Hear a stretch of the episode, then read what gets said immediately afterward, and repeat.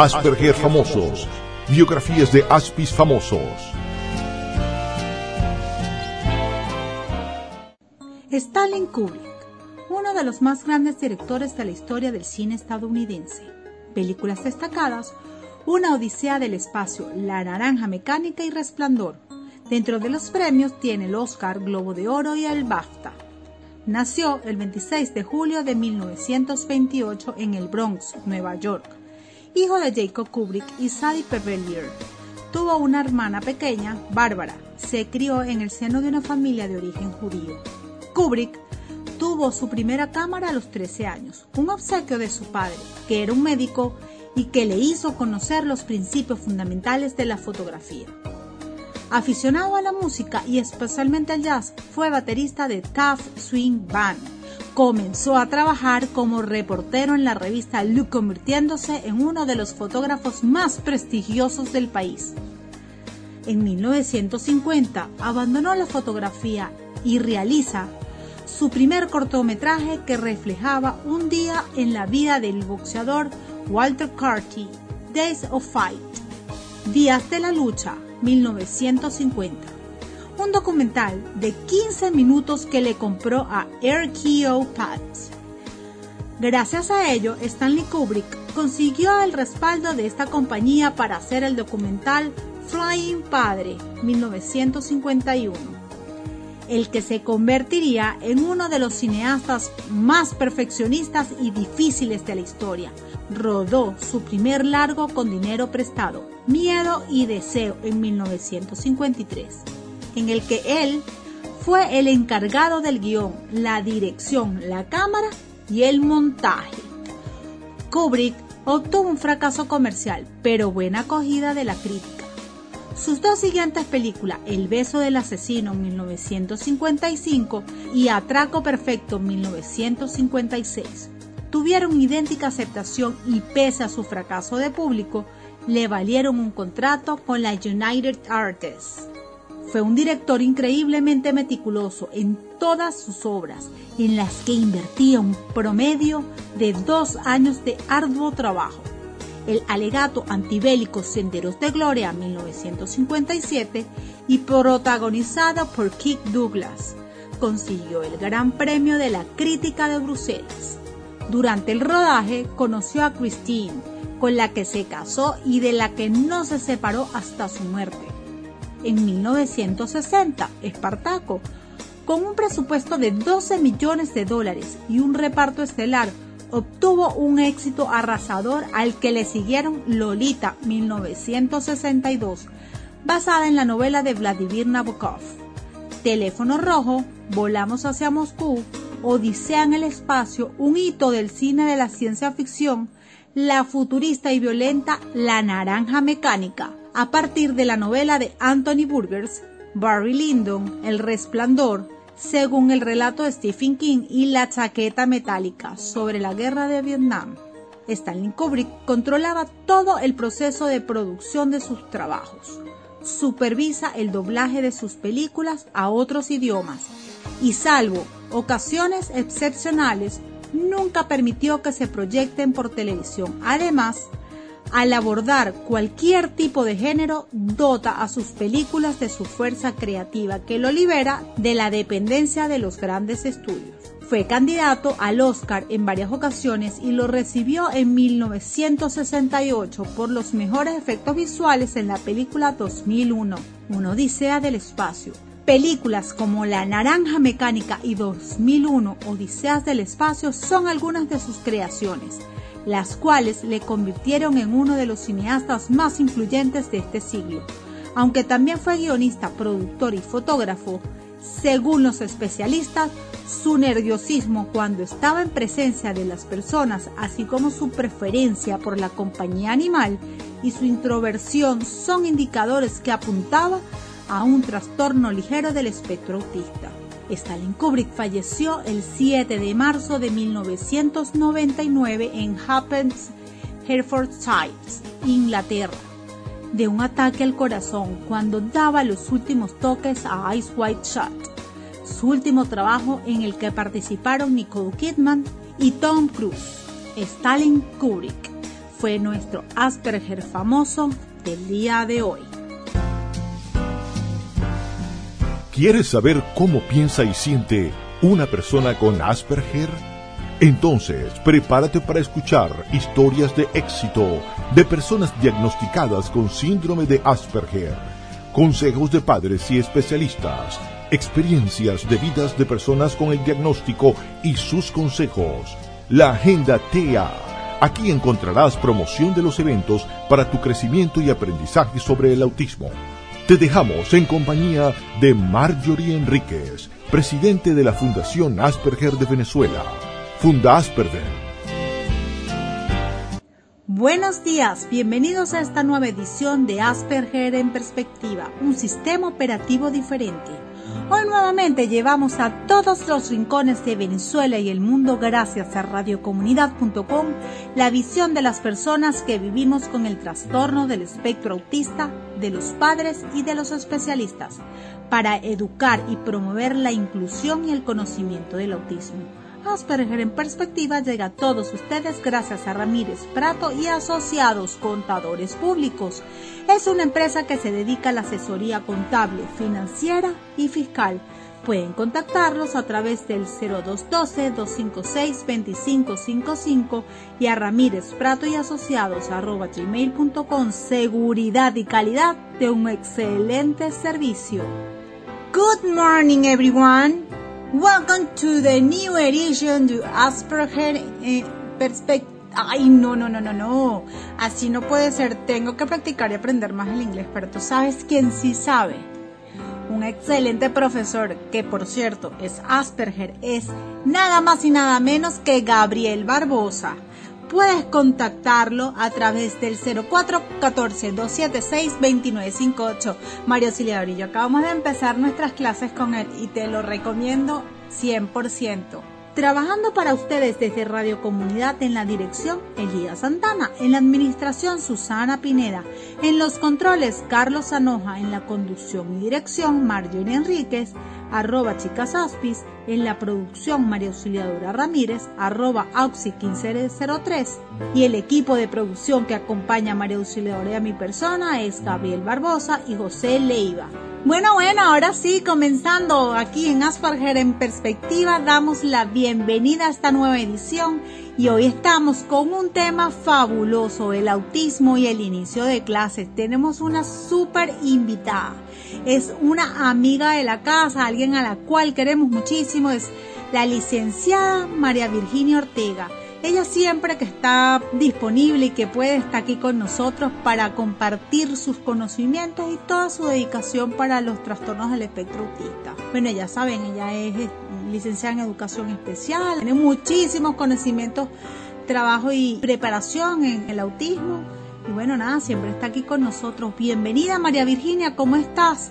Buenos días Mario, hola a todos. Qué gusto estar de nuevo acá. Muchas gracias por esta invitación. Encantadísimos de tenerte aquí con nosotros. No sabes lo feliz que estoy cada vez que te tengo aquí en el programa. Bueno, hoy vamos a hacer la dinámica un poco más rápido porque de verdad que son muchas preguntas que vamos a tener y que queremos que lleven todo ese conocimiento que tiene nuestra queridísima invitada.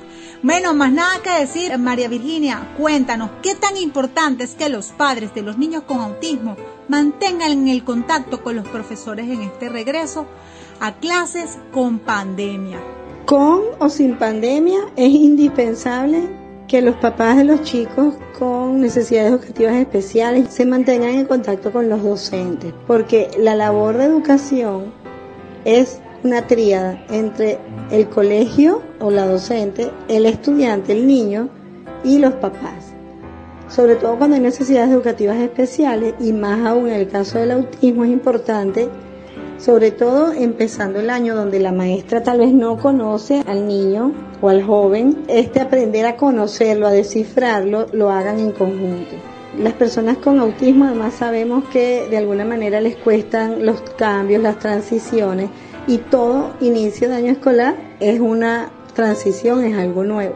Entonces es muy importante ese acompañamiento que hagan los padres con los docentes, la comunicación fundamental desde un punto de vista muy objetivo, sin subjetividades.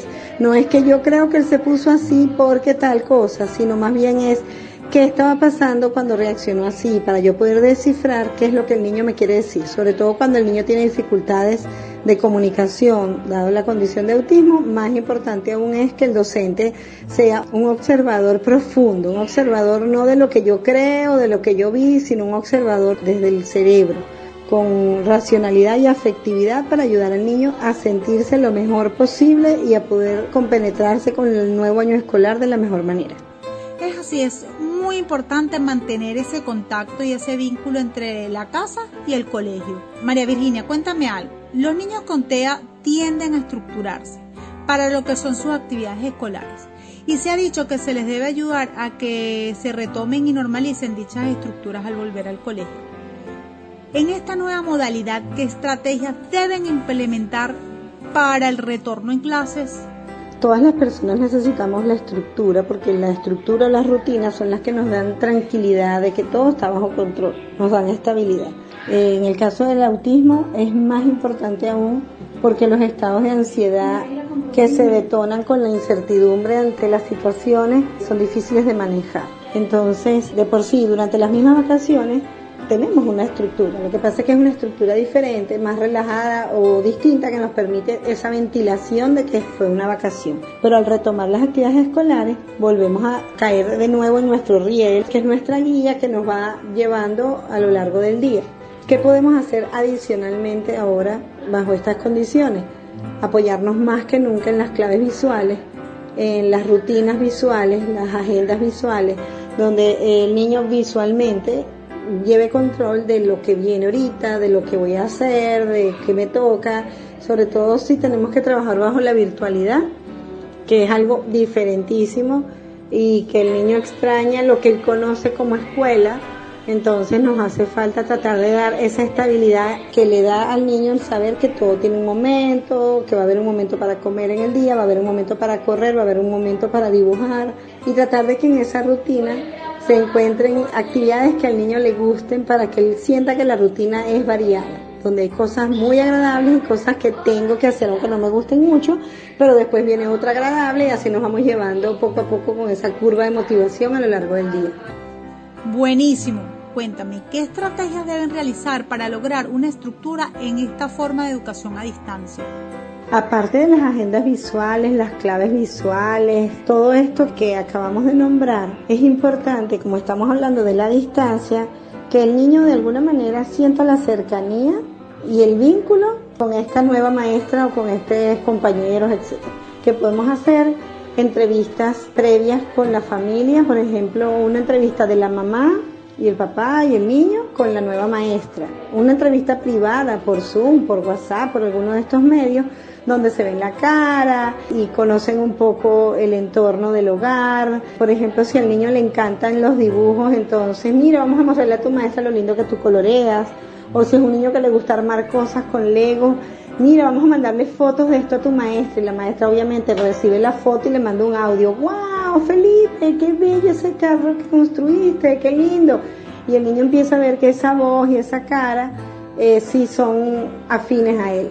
Y si ya tenemos el horario de clases, una vez que nos lo da la institución, entonces estructuramos esa agenda visual con fotos preferiblemente de los docentes que le va a tocar o un elemento que identifique. Por ejemplo, tienes ahorita lengua, luego tienes matemáticas, si son profesores distintos, el profesor José, la maestra María y así el niño va entendiendo que esa rutina va a ser cambiante porque él va a estar en su propia casa todo el tiempo frente a su computadora, por ejemplo, pero él va a sentir el cambio del ambiente de una clase a la otra. ¿Cómo lograr que los niños con autismo no sientan una sobrecarga académica dada por el colegio?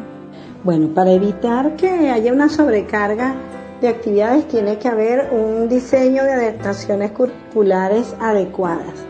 ¿Qué quiere decir esto? Que partiendo de las fortalezas del niño, lo que es bueno, lo que sabe hacer solo, lo que se le da bien, vamos a diseñar actividades y en aquellas cosas que sabemos que no es tan bueno o que no se le da tan bien, las podemos compensar de alguna manera. La idea de hacer una adaptación curricular adecuada es primero ver si se le van a dar los mismos objetivos que a todo el mundo en la misma cantidad. Es decir, si las adaptaciones curriculares van a ser de tipo significativas o no significativas. Eso el docente lo va a determinar junto con si hay un departamento de orientación o si hay una evaluación previa a las habilidades del estudiante, uno ya puede saber si el estudiante va a estar necesitando este recorte de curricular o no. Y si no lo requiere, entonces las adaptaciones son netamente metodológicas. Tal vez hay que explicarle aparte de otra manera al estudiante en algún momento algo o en el momento de entregar las actividades a todo el mundo se le pidió, por ejemplo, una redacción de 10 líneas, pero a este estudiante le vamos a permitir que haga más bien un mapa mental o un mapa conceptual donde ponga pequeños conceptos porque él se maneja mejor con este tipo de herramientas, por ejemplo. Sí, bueno, eh, si a un niño regular realmente ha sido fuerte esta sobrecarga, imagínate para un niño con autismo, qué importante. De verdad que esa pregunta me gustó mucho porque tenemos que ver también la parte del trabajo que se hace para lograr los objetivos, ¿no? María Virginia, ¿qué recomendaciones das para que los padres y maestros aprovechen esa característica de los niños con autismo que tienen intereses restringidos hacia un tema? Pues nada, aprovecharlos. Esto es una fortaleza que tienen los chicos y vamos a darle cabida a ellas dentro del aula, no solamente a título individual. Por ejemplo, si la docente dice hagan una composición y él quiere hablar de los pingüinos, perfecto que la haga de pingüinos. Luego estamos trabajando en matemática y él quiere dibujar pingüinos, pues no importa, vamos a hacer matemáticas a partir de ejercicios con pingüinos. Si estamos hablando de niveles más avanzados, donde yo quiero, por ejemplo, trabajar contenidos de análisis, de interpretación, démosle la libertad de que escoja ciertos temas. Tal vez el resto del grupo usted mandó que la composición la vamos a hacer con un tema particular y el estudiante nos pregunta, mire, yo la puedo hacer de otro tema. Y si no era el objetivo principal el manejo del tema, sino la técnica que van a utilizar, le damos esa libertad. Y por otro lado, si estamos hablando de estudiantes más grandes, por ejemplo de bachillerato, permitamos que el estudiante se luzca en los temas que es bueno, preparando presentaciones o videos o algún tipo de material donde él comparta su afición, su interés con los demás y los demás se van a enriquecer y aprender de temas que tal vez jamás se les hubiese ocurrido investigar y hacemos sentir a este chico valioso por lo que domina y destacarse, sobre todo eso, que él sienta que él se puede destacar también en las áreas donde él es bueno. Se dice que los estudiantes en el espectro del autismo con frecuencia se benefician de un enlace conveniente para atraer su interés a un nuevo tema o diferentes métodos sensoriales para comprometer. ¿Qué piensas al respecto? Bueno, fíjate, todas las personas tenemos una cosa que se llaman los conductores internos que son como los imanes que nos atraen a las cosas que nos gustan. Si tú me dices a mí que prenda el televisor, yo voy a pasar de largo por encima de todos los canales de deporte y voy a pasar de largo por todos los que hablan de política internacional y economía y me voy a quedar interesada en los de series policiales, de bomberos y me voy a quedar enganchada con los de medicina y los de cocina, porque toda persona se inclina a lo que le gusta. Uno busca lo que le gusta. Si tú estás en una fiesta y están varios grupos de personas conversando, tú te acercas a los grupos y donde escuchas la conversación que es de tu interés, ahí es donde te instalas.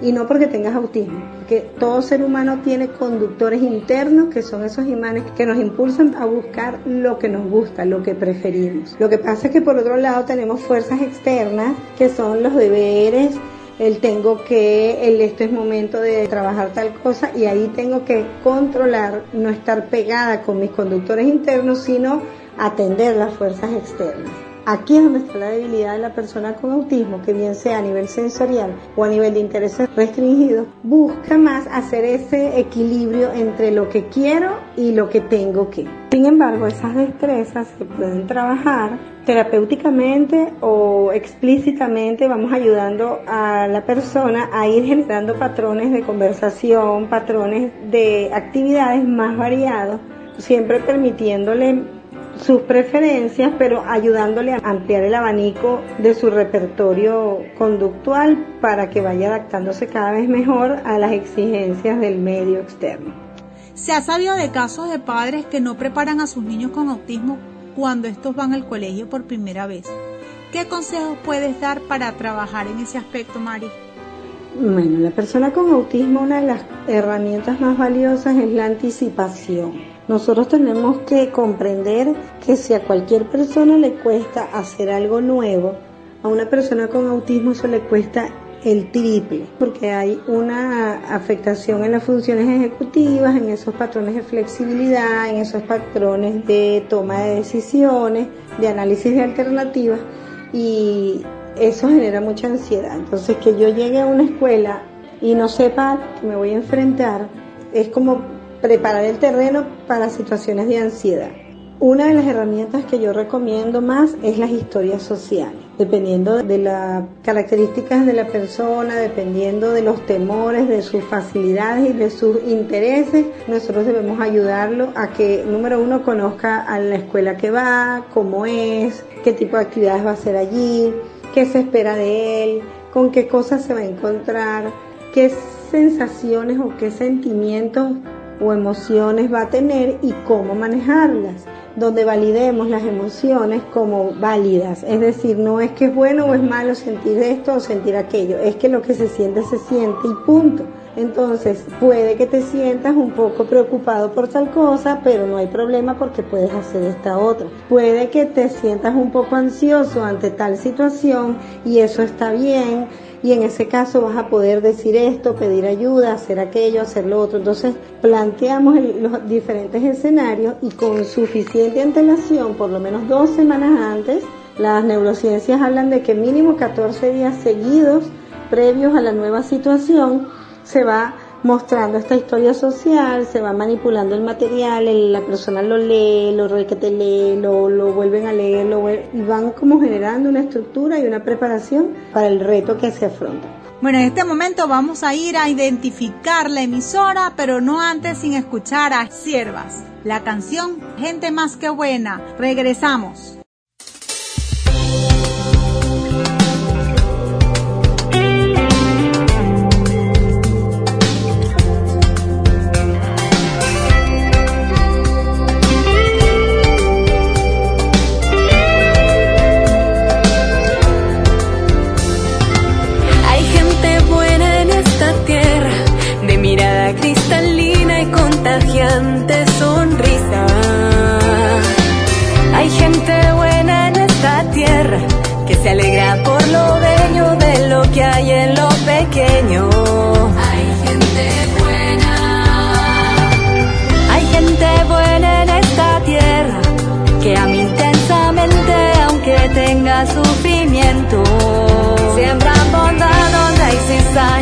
Resaltan siempre lo mejor que hay en el otro. A esa gente más que buena, yo le quiero dar las gracias. Con su vida hoy sostienen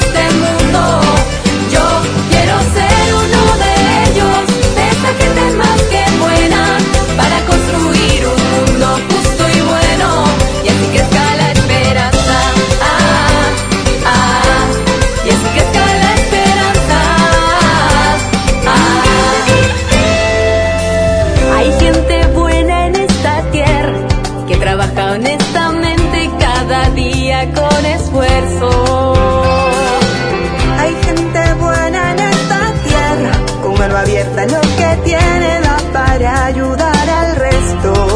Hay gente buena.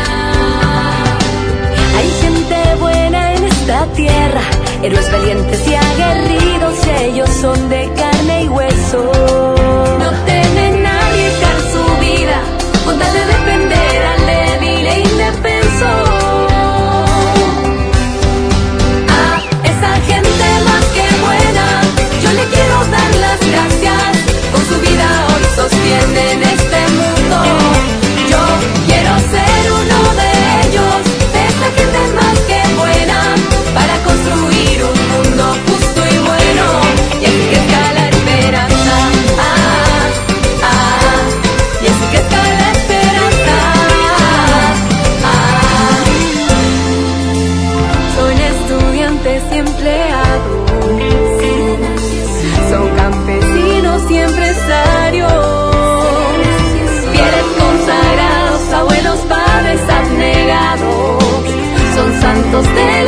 cotidiano.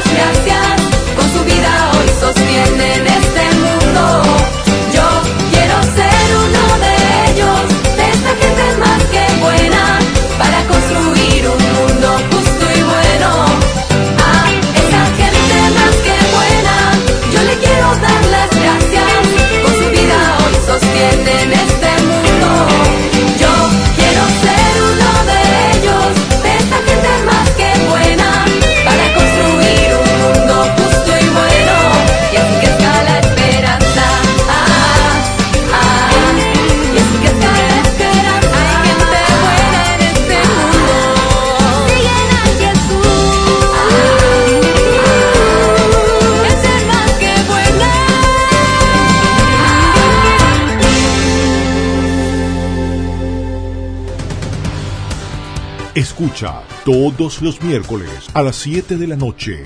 Activos en la Vía. Un programa de información, prevención, noticias y entrevistas en materia de seguridad vial. Conducido por Rosario Santander y Yunepsa Rojas en una producción de la Fundación Seguros Caracas y la Escuela de Ciudadanos para la Red Venezolana de Seguridad Vial. Te esperamos por radiocomunidad.com.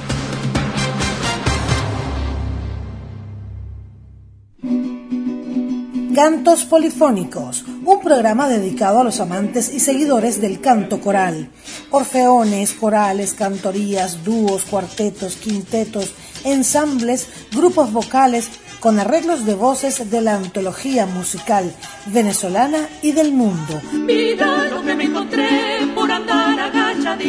Cantos Polifónicos trae lo mejor de nuestra tierra y de todos los países, convirtiendo cada fin de semana en una verdadera fiesta de sonido y emoción. Intégrate a la música escuchando Cantos Polifónicos con Miguel Alciro Berroterán. Los sábados de 6 a 8 de la mañana y los domingos de 10 a 12 de la noche por radiocomunidad.com.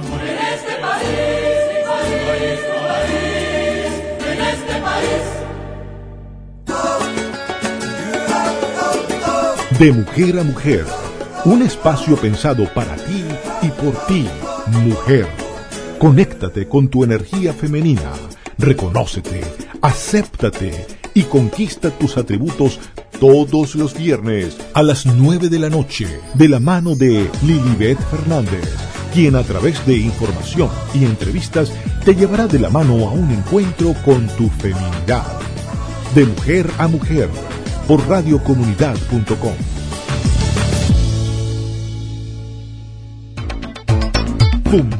Al día.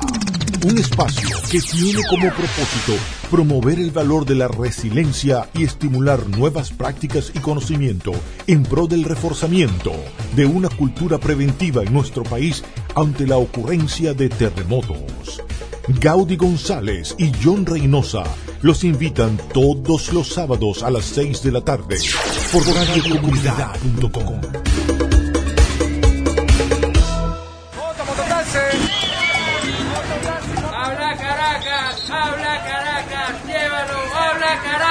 La mejor manera de comenzar el día es con las noticias más importantes. Este es el programa donde ella habla, él habla, tú hablas, todos hablan. Habla Caracas. Ey, ¿te enteraste de lo que pasó anoche? Habla Caracas. Con Elías Santana, de lunes a viernes de 6 a 8 de la mañana, por Radio Fe y Alegría y radiocomunidad.com.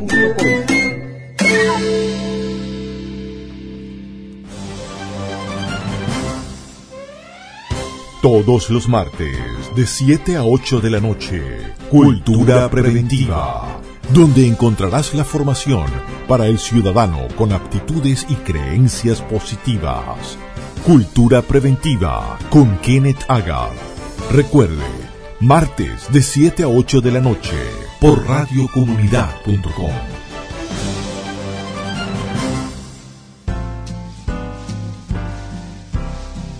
Enfoque Padres. Consejo de los Padres.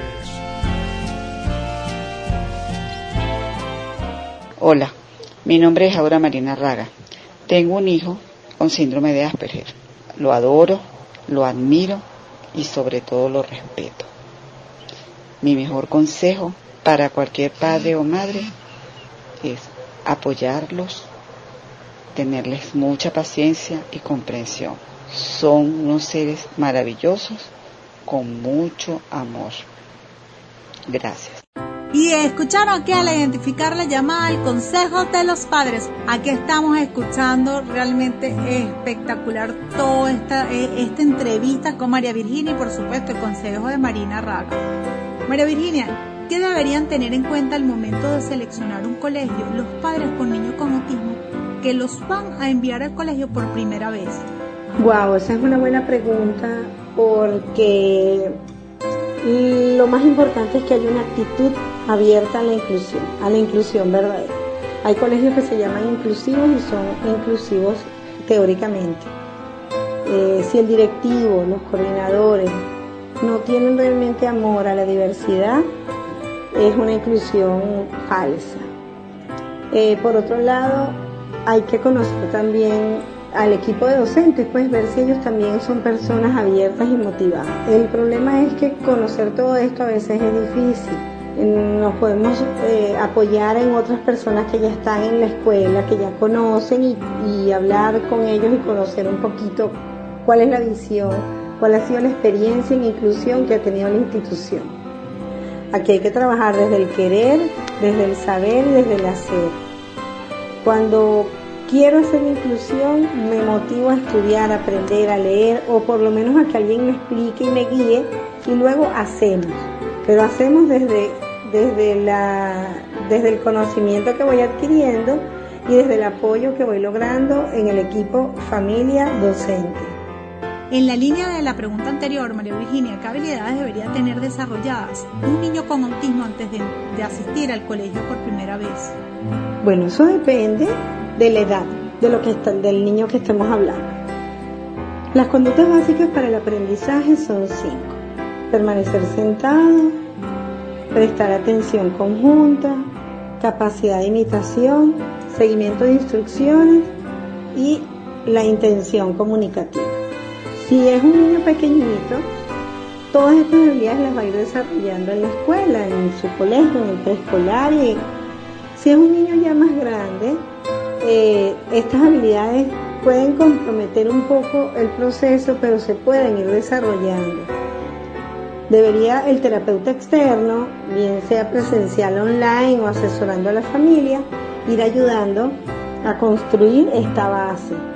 Dependiendo también del grado de, autismo, dependiendo del desempeño del niño, estas habilidades van a ser más fáciles o más difíciles de adquirir, porque cada caso es único pero básicamente esas son las habilidades básicas para poder rendir en un colegio, sobre todo en el nivel escolar de, primaria, de básica, eh, donde ya el niño tiene que permanecer más tiempo sentado, donde tiene que tener periodos de concentración más largos, la base la constituyen estas conductas básicas. Adicionalmente es muy importante la parte de la intención comunicativa porque no todas las personas con autismo son verbales, es decir, tienen la oralidad desarrollada, pero es importante que haya comunicación, que tengan un canal, una manera de entender el mundo, de hacerse entender. Si el niño tiene déficits en este sentido, porque no ha adquirido algún, alguna alternativa para comunicarse, es importante que trabajemos en eso previo al ingreso al colegio, porque no puede ser un niño que solo su mamá lo entiende porque entonces en la escuela se va a encontrar con un entorno que no lo comprende y eso va a ser un detonante de muchas conductas inadecuadas y de ahí es que viene que tilden negativamente a las personas con autismo. ¿Qué ventajas tiene el niño de asistir a clases online, además de prevenir el coronavirus? Bueno, fíjate, eh, con mi experiencia he podido ver que las personas con autismo en líneas generales se han visto beneficiadas con la educación online. ¿Por qué? Porque primero el contacto social el, contacto humano, el contacto visual está mediado a través de un equipo electrónico, una pantalla, y esto facilita de cierto modo las cosas para la persona con autismo.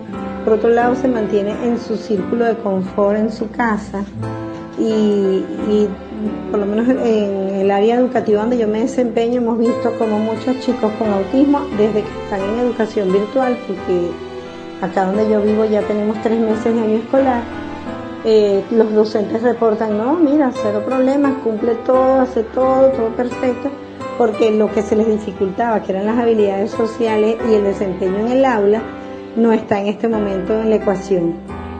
Entonces, en este sentido, tiene esa ventaja que a su vez se convierte en una desventaja si no seguimos proveyendo el desarrollo de las habilidades sociales a pesar de la virtualidad por eso es que en la casa es importante que se siga trabajando las habilidades sociales a pesar de que el círculo social en casa sea pequeñito. ¿Cómo pueden los profesores y padres asegurarse de que se sientan bien los niños con autismo al ver sus clases por internet durante la pandemia? Bueno, justamente la comunicación fluida entre padres y docentes, que fue la primera pregunta, nos va a dar la respuesta en la medida en que haya una comunicación donde el docente valide con la mamá cómo lo ve, lo ve a gusto, mira qué bien está trabajando, wow, qué, qué bien desarrolló esa actividad. Eh, o por el contrario, ¿qué le pasa? Que lo veo que ya no está terminando las actividades. Ay, maestra, lo que pasa es que me parece esto, aquello, lo otro. Las mamás o el adulto que esté acompañando al niño con autismo del otro lado de la pantalla puede ser ese termómetro que nos ayude a validar. Sin embargo, cuando nosotros somos docentes de un niño con autismo y hemos establecido esa vinculación, nosotros mismos como docentes podemos ver cuándo se siente agradado, este, su manifestación de la alegría, del orgullo cuando muestra los trabajos y tomarlo en cuenta siempre, siempre durante las clases, no por el hecho de que no se comunica como los demás, vamos a dejar de involucrarlo. Eh, cada quien tiene su sitial de honor en el aula y el docente es el que se encarga de llevar ese, ese equilibrio en el trato hacia todos los niños, cada quien a su estilo y a su manera. ¿Qué medidas se debe tomar para prevenir el bullying mientras el niño asiste a clases online? ¿Tú crees que puede existir bullying en ese aspecto, María Virginia? Las mismas medidas que tomamos con la educación presencial. El bullying, yo siempre lo digo cuando dicto mis charlas, es ocurre porque alguien permite que ocurra. Ocurre porque algún adulto se hace la vista gorda o tal vez baja su, su capacidad de observación ante pequeñas señales que surgen del bullying y en algunos casos el mismo adulto sin darse cuenta es el que lo impulsa. Cuando, cuando hacemos comentarios como otra vez vas a empezar a llorar, ya qué raro tú terminando de último, em, ah no, no empieces, o sea, ese tipo de comentarios que le están diciendo al resto de los amigos, que este compañero tiene una característica, la estoy resaltando, y de alguna manera el que quiere molestar, el que quiere humillar, el que quiere someter o abusar, encuentra el terreno fértil porque le están dando un bombillo rojo prendido donde le están diciendo, mira, este es el punto débil de este compañero. Por otro lado, cuando el docente escucha risitas, escucha comentarios, escucha apodos, y cree que hay, son cosas de niños, son cosas de muchachos, y en el momento no dice, eh, un momento, ¿qué pasó? ¿Qué dijo usted? En este salón se respeta a todo el mundo, le agradezco. Así como yo no permito que nadie se meta con usted, no permito que nadie se meta con otro compañero, por favor. Y ahí, chas, cortamos en seco cualquier conducta que veamos que raya en, en el abuso. La otra herramienta es justamente destacar que todos somos buenos en algo o en varias cosas. Si el docente siempre resalta más los logros, lo bueno, que lo malo, está enseñando a los alumnos, a los estudiantes, a tener siempre una visión hacia las cosas positivas de los demás y no solo hacia sus debilidades.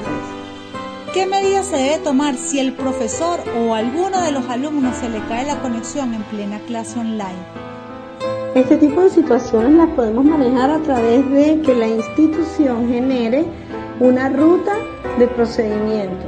Por ejemplo, todo alumno, todo estudiante que durante la clase se le caiga la conexión, enseguida manda un mensaje al número tal, que es como puede ser el mismo docente o alguna persona, la coordinación, no sé, dependiendo de la estructura del colegio, donde se reporta eh, el estudiante tal se le cayó la conexión a tal hora.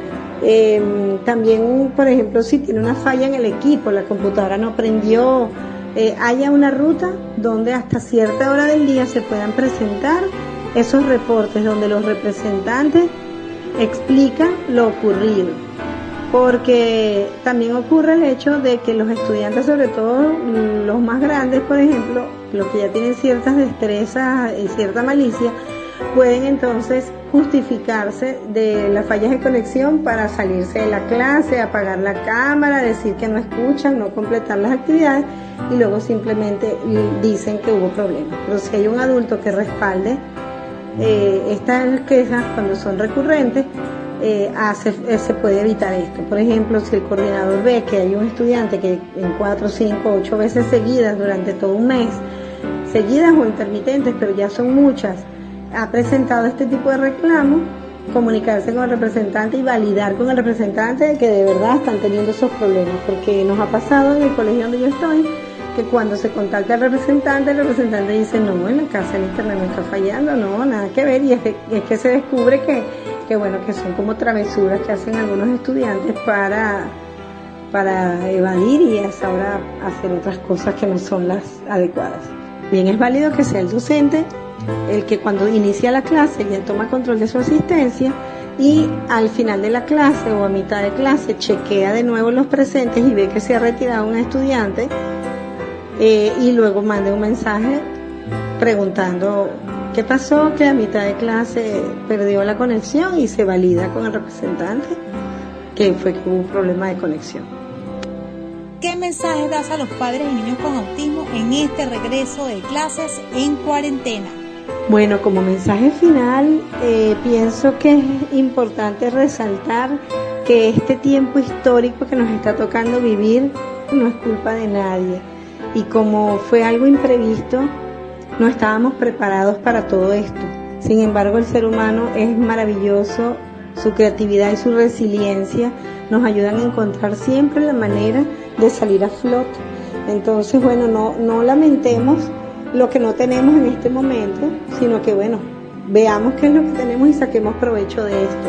La virtualidad tiene sus ventajas, pues aprovechémoslas. Y añoramos cierta, ciertas cosas, obviamente muchas, de la educación presencial, pues aferrémonos a la esperanza que no siempre va a ser así, pronto, más pronto que tarde, eh, volveremos a nuestra añorada normalidad y habremos aprendido algo de todo esto. Bueno, nada, María Virginia, como siempre, excelente tus intervenciones, encantadísimo de haberte tenido aquí. Y nada, súper felices. Cuéntanos algo para que le des tu mensaje final a todas estas personas que te estuvieron escuchando. Y, y, nada, como siempre, los micrófonos de Asperger en perspectiva están abiertos para ti. Por favor, deja tus redes sociales, María Virginia, y un mensaje para los padres. Gracias, gracias. Nos vemos para la próxima.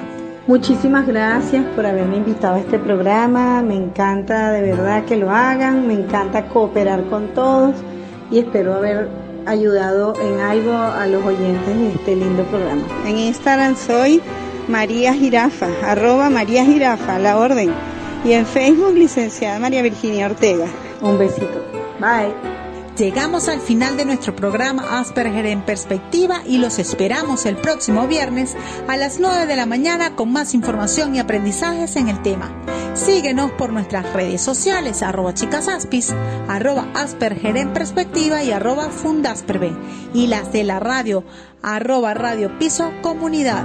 Y por supuesto, sigamos a nuestro super profe de inglés. Ah, porque es que Mario Silvio y yo estamos tomando clases de inglés con arroba Gabo de la Música, Gabriel Barbosa, y que es parte del equipo de producción. Bueno, te dejamos con nuestro aspitit para despedir el programa de Orlando Mogollón. Aspertis. Consejos de personas que viven con la condición del síndrome de Asper.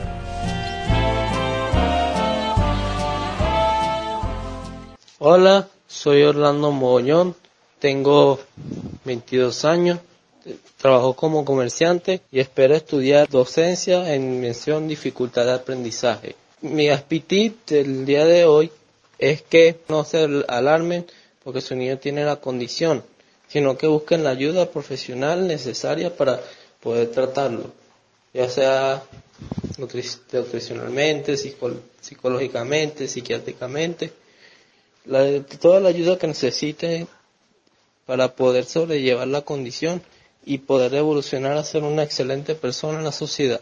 Y ahora los dejamos con la programación de radiocomunidad.com y no olvides que una sonrisa es la llave secreta que abre muchos corazones. Hasta el próximo viernes, los esperamos también mañana en Scouts Metro de en la radio a la una de la tarde por aquí por radiocomunidad.com y no dejes de escuchar nuestra canción de despedida que es de Aditus. No te pueden apagar. Chao, chao, hasta el próximo viernes los ojos de tus hijos han llorado los amigos. Como el río hacia el mar, y hoy el río está crecido.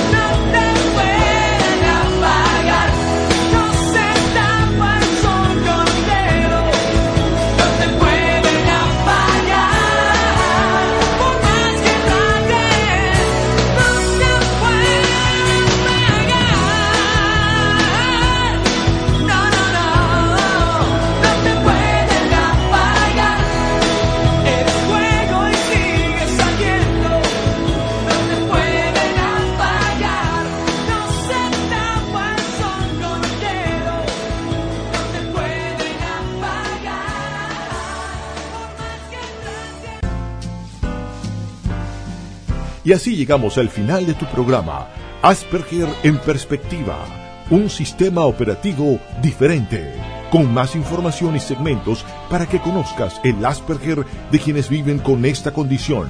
Te esperamos todos los viernes a las 9 de la mañana por radiocomunidad.com.